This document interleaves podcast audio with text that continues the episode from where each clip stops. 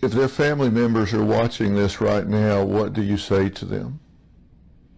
Look into the camera right now, and if they're watching, what do you say to them?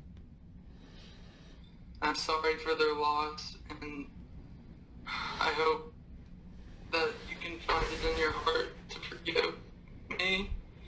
And I'm so sorry, and I never wanted this to happen.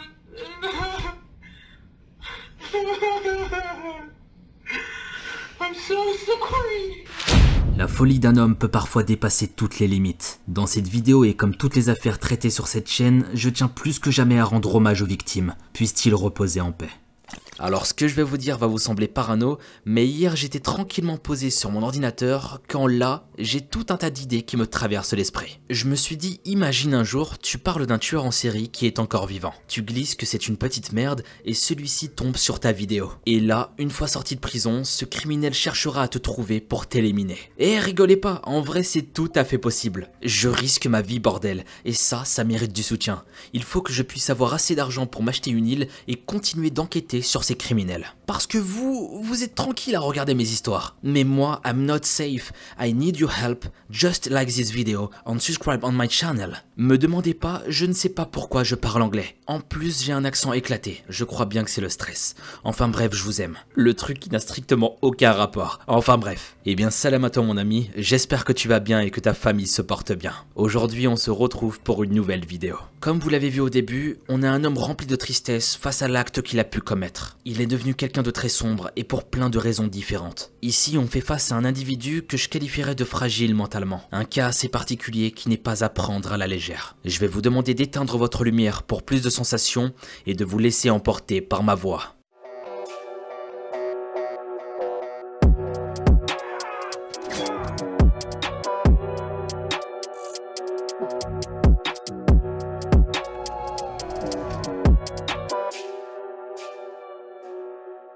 Criminologie, on fait souvent la découverte de tueurs en série qui ont tué sans ressentir le moindre regret. Ils vont tuer puis recommencer encore et encore. Ils sont nourris par cette soif de sang qui ne cesse d'augmenter et qui ne s'arrêtera probablement jamais. Eux, ça fait partie des pires et on n'aimerait vraiment jamais les croiser parce que nos chances de survie se rapprocheraient de zéro. Et on a ces personnes qui n'étaient pas vouées à commettre de tels actes qu'on appellera des cas isolés. Par exemple, un enfant qui va péter les plombs et qui va abattre sa mère, comme dans une vidéo que j'ai pu présenter récemment. Alors bien sûr c'est horrible et que Dieu pardonne cet enfant pour cette horreur. Mais souvent, dans ces cas isolés, leur vie prend un tournant désastreux. Ils ressentent du remords, de la tristesse et j'espère beaucoup, beaucoup de regrets. En gros, ce que je suis en train de dire, c'est qu'il ne faut pas mélanger tous les tueurs dans le même sac. Ce serait beaucoup trop facile, je pense. Aujourd'hui, on a affaire à un cas plutôt particulier. Il s'agit du jeune Austin, qui va avoir un destin des plus sombres. Si on ne l'avait pas arrêté, qui sait ce qu'il aurait pu faire de plus? Comme d'habitude, on va se concentrer sur qui il était et comment tout a commencé.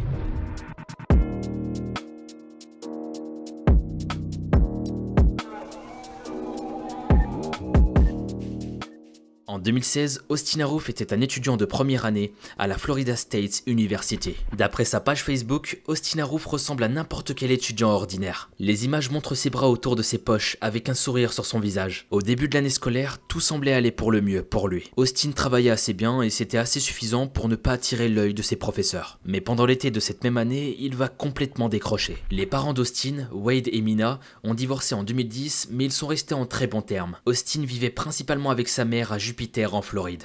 Oui, moi aussi je ne savais pas qu'une telle ville portait ce nom. Je vous imagine trop en train de m'écouter. Jupiter Qu'est-ce qu'il nous raconte ce merdeux? Encore une blague à deux balles? Mais il se croit drôle, bordel? Et non, je ne déconne pas, ça existe. Il vivait bel et bien à Jupiter en Floride. Même moi j'ai été surpris. Enfin bref. Il est le fils d'un dentiste et d'un pharmacien et petit-fils d'un médecin. Austin voulait suivre les traces de ses parents et de son grand-père dans le domaine médical. Son objectif était de s'inscrire dans une université en tant qu'étudiant en pré-médecine et à long terme d'obtenir un doctorat. Donc là, on a un enfant de ce qu'il y a de plus classique. Il veut suivre l'exemple de ses parents et c'est tout à son honneur. Pour le moment, rien ne présage l'horreur de cette affaire. On a une famille qui a l'air heureuse, aisée et pleine d'ambition, et on a surtout un Austin Arouf qui essaie de se donner les moyens et de rendre fiers ses parents. Au lycée, les notes de l'adolescent étaient satisfaisantes, ne gagnant jamais moins qu'un C. Il a participé à un programme de baccalauréat international de Suncoast Community High School. Il a suivi des cours avancés en biologie, chimie, statistique et analyse mathématique. Il a également carrément jouer dans l'équipe de football. Alors que la vie d'Austin était inondée de science, le jeune homme avait aussi un côté artistique. Les dossiers scolaires montrent qu'il excellait dans les cours d'art et rêvait de devenir un jour un autocompositeur professionnel. Austin a également bien réussi à l'université, où il s'en sortait avec minimum un B+.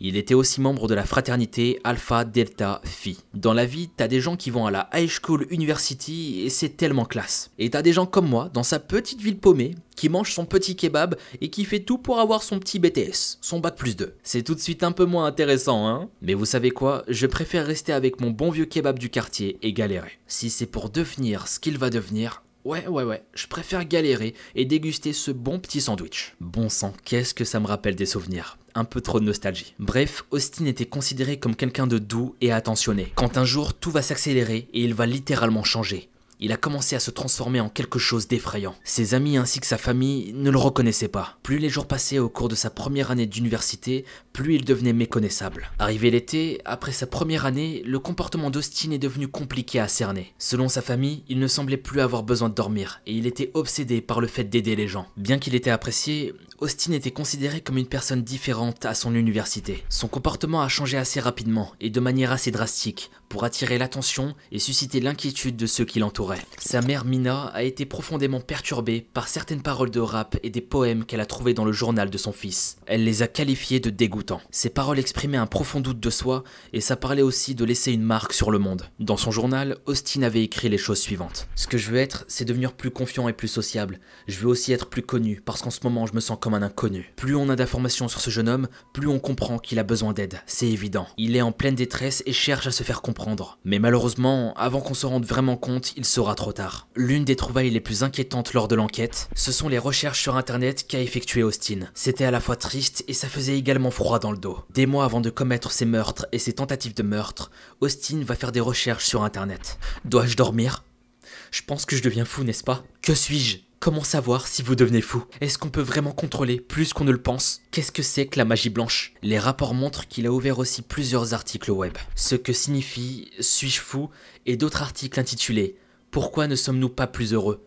Et la poursuite du bonheur. Comme je vous l'ai dit, tout nous pousse à croire qu'il était vraiment mal. Il était dans une détresse énorme et cherchait des réponses. C'est tellement triste de voir ça, je trouve. Le mec sait très bien qu'il a un souci psychologique. Il a du mal à vivre et essaie de lutter contre ses démons. Il est seul à lutter contre ses problèmes, juste en s'aidant d'internet. Il a également recherché des réponses sur entendre des choses pendant son sommeil et penser obsessionnelles. Le 10 août, entre 3h et 5h du matin, Austin a recherché comment détendre son esprit et aussi hallucinations auditives lors de l'endormissement. Il a poursuivi en recherchant cherchant schizophrénie, et en se disant si c'était normal de trop réfléchir, de trop penser. Entre le 12 et le 13 août, Austin Roof va rechercher Satan, et il va taper à l'aide de son clavier les choses suivantes. Qu'est-ce que l'enfer exactement? Sur Google, ainsi que les personnages bibliques Adam et Ève. Pendant l'été, Austin a cherché comment vendre son âme au diable. Me demandez pas pourquoi et pour quelles raisons il a fait toutes ces recherches, personne ne sait finalement. Il y a beaucoup de choses incohérentes. On voit clairement qu'il était perdu, qu'il ne savait plus du tout où donner de la tête. Là, on pourrait se dire qu'il était tout simplement détraqué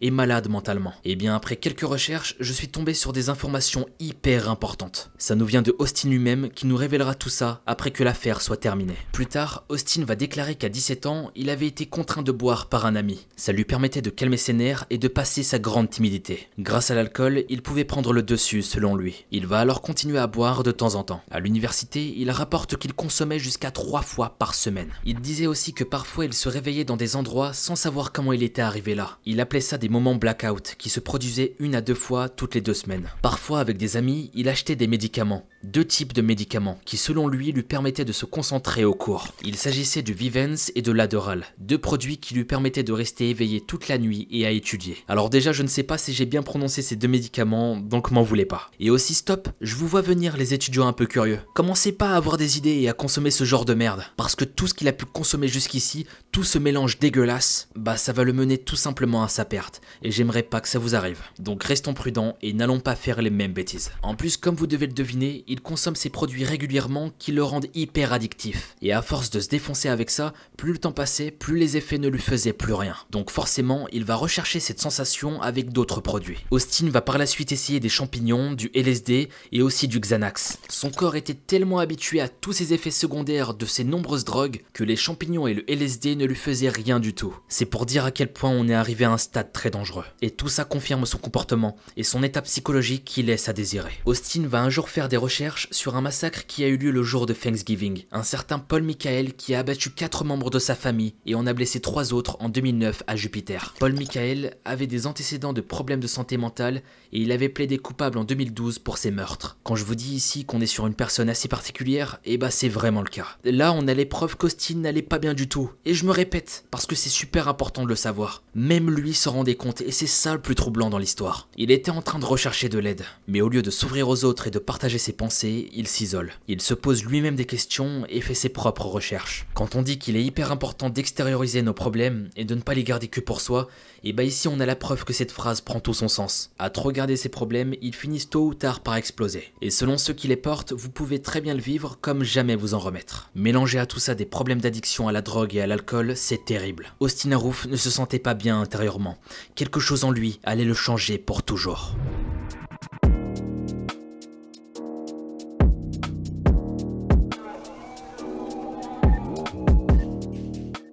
16 août 2016, c'est là que tout a commencé. Austin va informer sa sœur et un ami à lui qu'il se croyait immortel et mi-humain, mi-cheval. Troublée par les déclarations d'Austin, elle dit à son frère qu'il avait besoin d'une thérapie. Elle a déclaré aux enquêteurs que son frère avait récemment exprimé qu'il avait des pouvoirs, qu'il était immortel et qu'il était à moitié cheval, comme un centaure. En fait, à ce moment-là, la famille était consciente qu'il n'allait pas bien et il faisait tout pour l'aider. Le fiancé de Mina a déclaré au Dr Phil que la famille avait envisagé de faire évaluer Austin en vertu de la loi Baker en Floride. En vertu de la loi, les autorités ou les professionnels de la santé mentale peuvent détenir une personne jusqu'à 72 heures pour évaluer son bien-être et établir un suivi ainsi qu'un traitement. Austin était connu pour consommer de la drogue, comme on a pu le voir tout à l'heure. Certains membres de la famille éloignée d'Austin avaient des antécédents de maladies psychologiques, y compris la schizophrénie. Le soir du 16 août, Austin est sorti dîner avec ses parents lorsque soudainement il sort du bâtiment avec précipitation. Dans l'extrait suivant, on le voit sortir via les caméras de surveillance. Pendant ce temps, au même moment,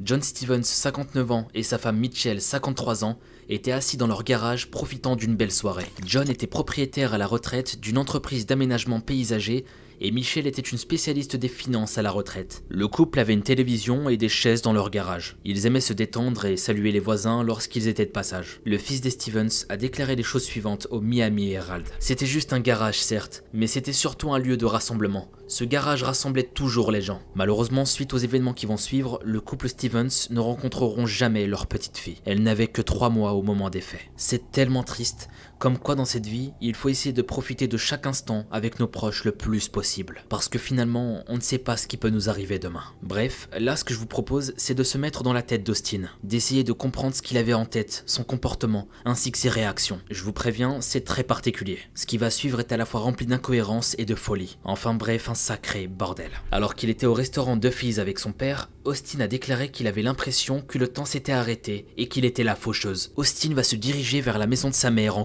Une fois arrivé, il va se mettre à boire une bouteille d'huile en entière. Lors de ses déclarations, il dit ne pas se souvenir de cet événement. Et tu m'étonnes, qui dans cette terre va boire une bouteille d'huile en entière? Sérieux, faut vraiment être fou pour faire ça. Et malheureusement, bah, c'était le cas. Ensuite, il s'est dirigé vers la maison de son père, pendant le trajet, il était dans un état second et il disait qu'il suivait les étoiles. Il entendait des voix dans sa tête qui disaient Je suis un pêcheur, j'ai pêché, mais je maîtrise la situation. À ce moment précis, Austin va voir au loin une silhouette. Il se met à courir vers elle et à crier de toutes ses forces. Selon lui, la silhouette avait un visage blanc. Elle avait aussi des vêtements noirs qui l'auraient terrorisé. Faut imaginer une sorte de lumière vers laquelle il courait et il criait. Il était dans un état critique, complètement en train de délirer. Il se souvient qu'il avait une machette dans la main et qu'il a sauvagement poignardé ce qui lui semblait être une menace. C'était une sorte de lueur rongée par les ténèbres. Austin va demander de l'aide à Dieu pour le sauver, car ensuite il va se mettre à poignarder sauvagement un homme. Après l'avoir tué, il est tombé au sol et a repris son chemin. Austin se souvient avoir mordu à plusieurs reprises et qu'il se sentait comme un chien. Peu de temps après, il tombe dans les pommes et se réveille à l'hôpital. Comme vous venez de le voir, Austin était dans un état de psychose qui fait froid dans le dos. Il ne savait plus qui il était, ni ce qu'il était en train de faire. En réalité, ce jour-là, il va bel et bien tuer un homme comme il le décrit, mais également une femme. Austin Harrow venait d'assassiner John et Mitchell Stevens. Ici, on a clairement l'impression qu'il n'était pas conscient de ce qu'il avait fait. Quand il dit avoir poignardé une lueur ressemblant aux ténèbres,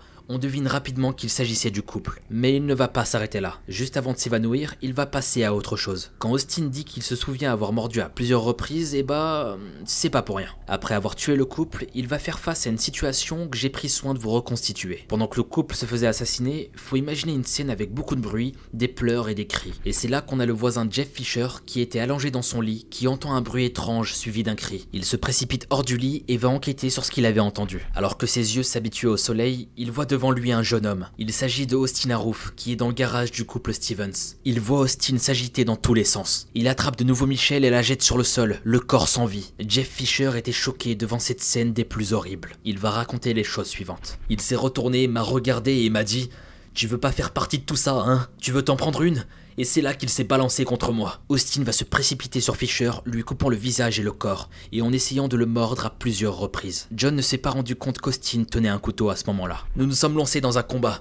Il était face à moi et se balançait vers moi à plusieurs reprises. Moi, je me contentais de le bloquer. J'ai pu mettre la main sur sa chemise et le tirer d'un coup sec. Il a perdu l'équilibre et est tombé au sol, la tête la première. À ce moment précis, John Fisher réalise qu'il est en train de saigner. Sans attendre une seconde de plus, il part en direction de sa maison. Une fois arrivé, il s'agenouille près d'un buisson.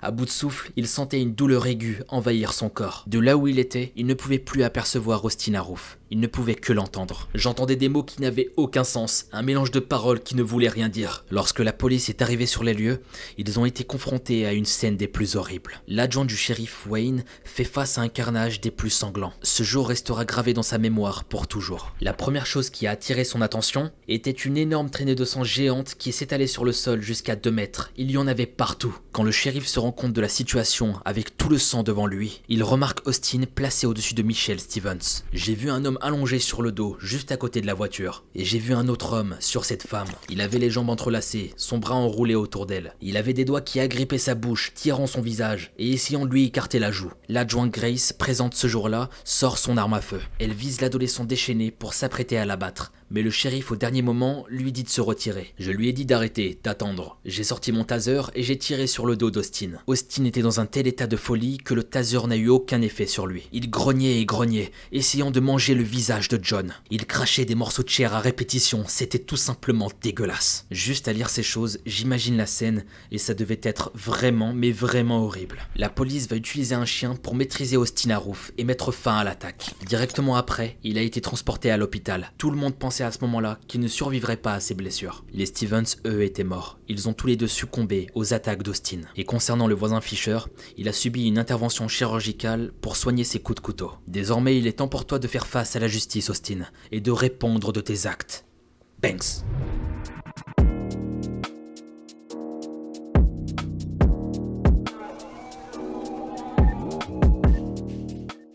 Le père d'Austin Arouf, Wade, est dévasté de tristesse suite aux événements qui se sont produits. Wade Arouf a déclaré que l'attaque présumée de son fils le 15 août était due à une maladie mentale. Il a également déclaré au Dr Phil que le comportement de l'adolescent avait changé deux semaines avant ses meurtres. Je suis profondément désolé pour ce que mon fils a fait à ces personnes. Et je vais m'excuser pour lui, car mon fils n'aurait jamais, jamais fait ça. C'est une si bonne personne. Il n'aurait jamais fait quelque chose comme ça. Je suis vraiment désolé pour ces gens. Voici un extrait rempli d'émotions où on voit le père dévasté lors d'un entretien avec le docteur Phil. Sorry for what my son did to those people. And I'm apologizing for him. Because my, my husband would have never done that, knowing, he would never knowingly done anything like that. He, he's such a good person. Quelle tristesse de voir un père dans un tel état, ça fait vraiment quelque chose. Quand on le regarde, ça se voit qu'il aimait son fils, mais malheureusement il ne pourra rien faire pour lui. Austin Arouf, accusé d'avoir tué un couple et attaqué un autre homme en août dernier, se retrouve à l'hôpital pendant plus de deux semaines. Il a ensuite été incarcéré à la prison du comté de Martin en Floride. Le jeune homme de 19 ans avait été interpellé en train de manger le visage et l'estomac de l'une de ses victimes. Il n'avait pas pu être conduit au commissariat. Il avait été directement conduit en urgence à l'hôpital. Des analyses toxicologiques avaient été réalisées pour expliquer l'état du suspect, mais aucune trace de cocaïne, de marijuana ou d'héroïne n'ont été retrouvées dans son sang. D'autres analyses ont été effectuées afin de découvrir d'éventuelles traces de bath salt et de flaca, drogues synthétiques extrêmement puissantes. Le Miami Herald rapporte qu'Austin Aroof a assuré aux policiers lors de son arrestation qu'il ne trouverait aucune trace de drogue dans son organisme. En réalité, le tueur se serait empoisonné en ingérant des produits toxiques, des produits qui se trouvaient dans le garage où les victimes ont été tuées. Quand on lui pose des questions, Aroof dit qu'il se souvenait pas d'autre chose que le chien et un homme qui criaient lorsqu'il était encore éveillé. Il a dit qu'il ne se souvenait pas d'avoir mordu les Stevens ni d'avoir été confronté à la police. La seule autre chose dont il se souvenait, c'était son réveil à l'hôpital. Aroof a passé plusieurs semaines au centre médical Saint-Marie à West Palm Beach. Le shérif a déclaré avoir transporté Aroof à l'hôpital quand celui-ci leur a dit en chemin presque inconscient qu'il avait mangé quelque chose de mauvais. Qu'est-ce que vous avez mangé? demanda un sergent. Les humains.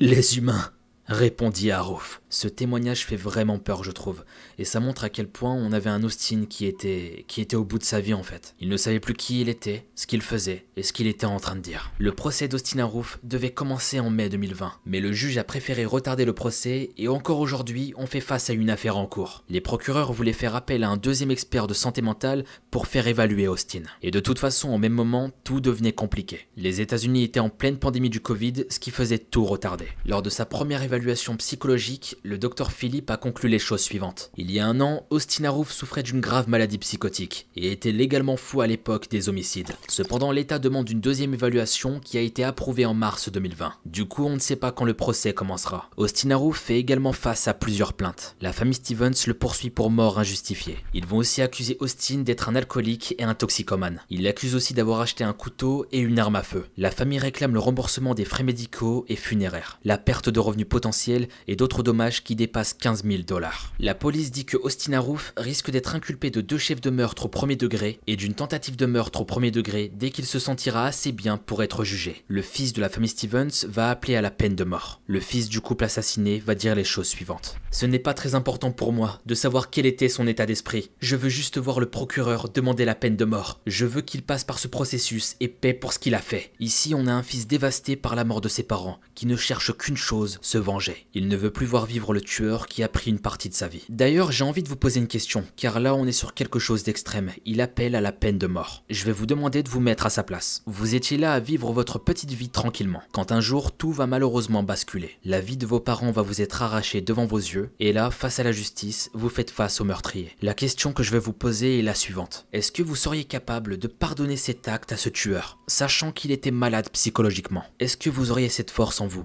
Je vous pose la question parce que c'est quelque chose de très dur et j'aimerais avoir votre avis en commentaire. Et selon vous, est-ce que c'est pas beaucoup extrême de vouloir sa mort, sachant qu'on sait que Austin était malade? Quand on voit la déclaration du père, quand on le voit en sanglots pleurer pour son fils, je sais pas vous, mais personnellement, je ressens une certaine sincérité. Comme il le dit, Austin a changé en l'espace de deux semaines. Il était méconnaissable seulement 14 jours qui ont fini par détruire sa vie. Alors que si on revient quelques mois avant, même quelques années, on avait un jeune de ce qu'il y a de plus normal, sportif et qui se donnait les moyens. Bon, qui parfois se laissait influencer par de mauvais chose, mais on avait un Austin qui avait toute la vie devant lui. Il pouvait encore rattraper ses erreurs, c'était pas un problème. Enfin bref, Austin Arouf est dans l'attente de son procès, et pour tout ce qu'il a pu faire, il risque une très grosse peine de prison. Ainsi se termine cette histoire. J'ai été assez surpris que personne sur YouTube n'ait traité cette affaire. Personnellement, je l'ai trouvé très intéressante d'un point de vue psychologique. Comment une personne qui avait tout pour réussir va finalement sombrer dans un destin tragique? En criminologie, les affaires que personne ne connaît, ça fait partie de ceux qui m'intéressent le plus. Et je sais pas si c'est votre cas. Je sais pas, mais je trouve ça plus intéressant de découvrir des cas qui n'ont jamais été traités sur le YouTube français. D'ailleurs, si vous avez des idées de sujets exclusifs avec pas mal de contenu,